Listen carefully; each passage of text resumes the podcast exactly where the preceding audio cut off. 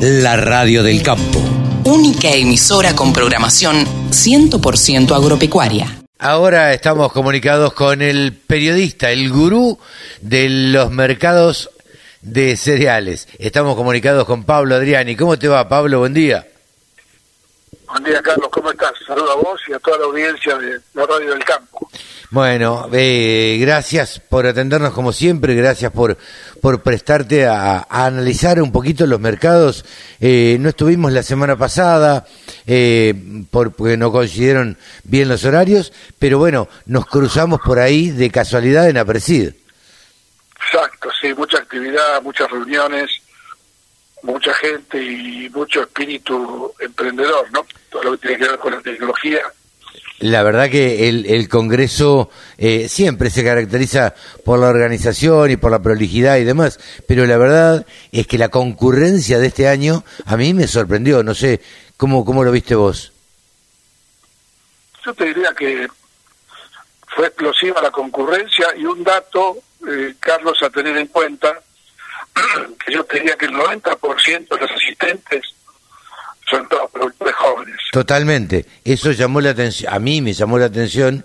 A ver, no había gente grande en las charlas. Gente grande, no había, digo. No había gente de la década nuestra. No, totalmente. Tenemos, tenemos 30 años en el mercado como periodistas, como analistas, como consultores. Sí. No, estaba nuestra generación. Nosotros seguimos manteniendo la, la, la llama encendida porque es lo que nos gusta hacer y yo lo seguiré haciendo y, nos parece muy bien que nuevas generaciones eh, vayan agarrando el timón de las empresas y vayan queriendo capacitarse en todo ámbito, ¿no? Tecnológico, comercial eh, y de relaciones eh, empresarias. Yo creo que se está dando esto del recambio generacional que tanto se hablaba o que tanto se habla y ya los productores tienen eh, 40, 40 y pico de años, o, un poco menos te diría, y entienden, por eso la, la, eh, la explosión de las Actech. Entonces, entienden la tecnología y adoptan la tecnología en pos de un mejoramiento eh, en todo sentido para el campo, ¿no? Totalmente, totalmente. Yo creo que es un conjunto de, temas que el, el productor hoy en día no puede estar ajeno. Sin embargo, Carlos, en el tema de comercialización, eh, sigue habiendo viejos mitos y viejos tics que yo creo que están relacionados fundamentalmente por la coyuntura económica, política, cambiaria, financiera que hay en el país. Sí, claro. Que les, impide, que les impide tomar decisiones y les impide vender cuando el precio es bueno, porque no saben qué hacer con los pesos. No es que no sepan qué hacer con los pesos, es que el productor se enfrenta que si vende porque el precio es bueno y hace buen margen, eh, con los pesos le quema la mano. Cuando quiera comprar una cubierta, no tiene quien se la venda y no tiene precio porque no tiene no conoce el precio de la posición.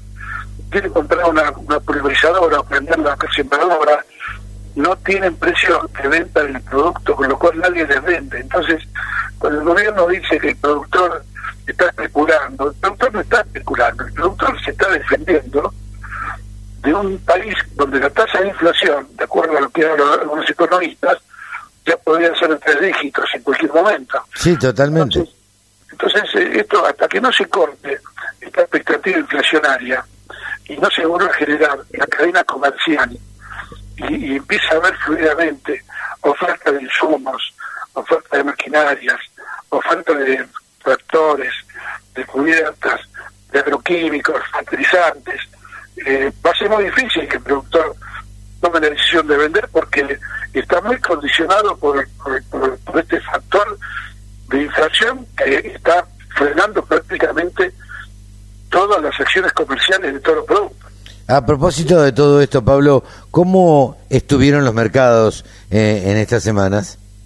Era una semana negra, porque el día del feriado en Argentina, este lunes pasado, Chicago giró en baja, el martes Chicago giró fuerte, en baja, entonces eh, la relación del mercado en Argentina a mitad de semana acompañó todas las bajas de Chicago, estamos viendo, por ejemplo, el maíz que bajó prácticamente casi 10 dólares en Argentina, que no es un tema menor, la soja, el maíz vale, para que tengan una idea, el valor de vendiera a la mitad de semana estaba en 225, bajo 10 dólares respecto al viernes. Después la soja bajó otros 12 dólares, estaba ganando la semana pasada casi 400 dólares, pero está en 385. Eh, lo que te quiero decir es que hoy en el mercado en Argentina está muy sensible a las bajas de Chicago, muy sensible a las bajas de Chicago, y, esto provoca que los precios disponibles en Argentina no, no tengan, digamos, ningún tipo de incentivo para el productor, ¿viste? Vender la soja a 15 dólares abajo la semana pasada a nadie le gusta. Claro, y... 10 dólares abajo de hace cuatro días a nadie le gusta. La buena noticia es que a mitad de semana empezó a recuperarse en Chicago, lo cual eh, la baja de lunes y martes en Chicago era consecuencia de la salida de las posiciones en septiembre, aunque todavía recién estamos el 17 de agosto, eh, de acá a fin de agosto se va a ir eh, liquidando y van a ir saliendo las posiciones en septiembre, tanto de futuros como de opciones, como de fondos, como comerciales, como todo lo que están operando en Chicago, con lo cual eh, presumo que este precio martes que por una fuerte baja se debió a la salida de la posición futura en septiembre. Y bueno, de acá adelante seguiremos viendo mercados muy volátiles, con tendencia bajista, de acuerdo a la posición de, los distintos sectores del mercado en Chicago, ¿no? Eso es imposible de saber. Eh, hasta ahora, todas las salidas de las posiciones futuras, junio, julio, agosto, se produjo en baja. ¿A qué te crees que, que se debe esto, Pablo? Mirá, yo creo que los mercados estaban un poco sobrevaluados. Ajá. O sea, los mercados eh, inflaron la suba porque le convenía a los fondos que estaban comprados, y en el momento que va cayendo el vencimiento de la primera posición futura, esa posición futura cae y deja paso a la próxima posición futura. Entonces, cuando vos tenés un futuro corto, eh, por ejemplo, un agosto a 630 dólares la soja y un septiembre a 580, cuando desaparece el agosto, desaparecen los 630 dólares. Claro y el precio de referencia es el de septiembre, 570. Esa manera de, de, explicación fácil es lo que viene pasando con el trigo, el maíz y la soja en los últimos tres meses. ¿Y, y, qué le decimos al productor?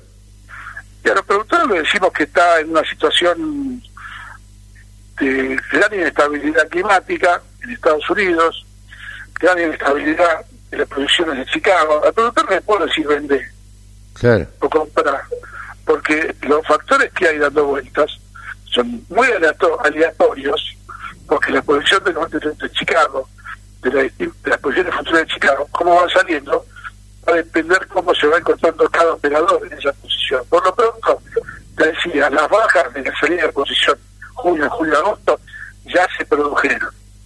Ahora estamos viendo un mercado por debajo de lo que valía hace tres meses, todos los productos, pero con una estabilidad de que, por ejemplo, de septiembre a octubre la soja no baja 50 dólares. Claro. Lo que está, para arriba. el maíz tampoco. O sea que hay un cambio de expectativas a partir de ahora de un mercado que de un piso puede empezar a escalar cuando termine la cosecha americana hacia arriba. Haciendo la aclaración de que todavía no está definida la cosecha americana. Claro. Eso agregar, el combo argentino. Sí, sí, sí. O sea, y también un dato lo que bajó Chicago, maíz y soja, en los últimos 40 días, Argentina no lo bajó, ¿eh? Claro, claro. O sea, que quede claro que estamos dentro de una burbuja dentro de todo, ¿sí? Sí, sí, sí. O sea, una soja de 385 dólares. Que si tuviera que haber bajado lo que bajó Chicago, tendría que estar 330. Lo que pasa es que hay otro componente que tiene que ver con la exportación de harina y de aceite, donde Argentina es el primer exportador mundial. Entonces los márgenes están empezando a mejorar esta semana lo cual te reaseguro el mercado sostenido, ¿no? Claro. Pablo, muchísimas gracias y nos despedimos hasta el sábado que viene. Hasta que viene. Un fuerte abrazo, un fin de semana. Igualmente. Pablo Adriani, el gurú de los periodistas agropecuarios aquí en la Radio del Campo. El sector que más ingresos le genera al país se merecía tener una radio. www.laradiodelcampo.com